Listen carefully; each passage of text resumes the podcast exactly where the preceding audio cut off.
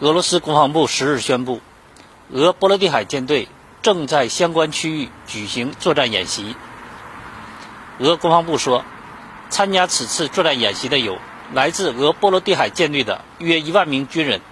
六十多艘战舰和补给舰、约四十五架飞机和直升机等。演习中，水面战舰和补给舰在波罗的海海域对模拟敌军舰船进行搜索，将完成防空、反舰、反潜等实战演练。另外，陆上演习部队已完成在加里宁格勒州训练场指定区域的部署，将使用坦克、步兵战车、自行榴弹炮、飓风和冰雹多管火箭炮等，对模拟敌军目标进行实弹射击。演习将一直持续至本月十九日。俄波罗的海舰队此次作战演习是在北约在该海域举行年度军演背景下进行的。本月五日，来自十四个北约国家以及北约伙伴国芬兰和瑞典的约四十艘军舰，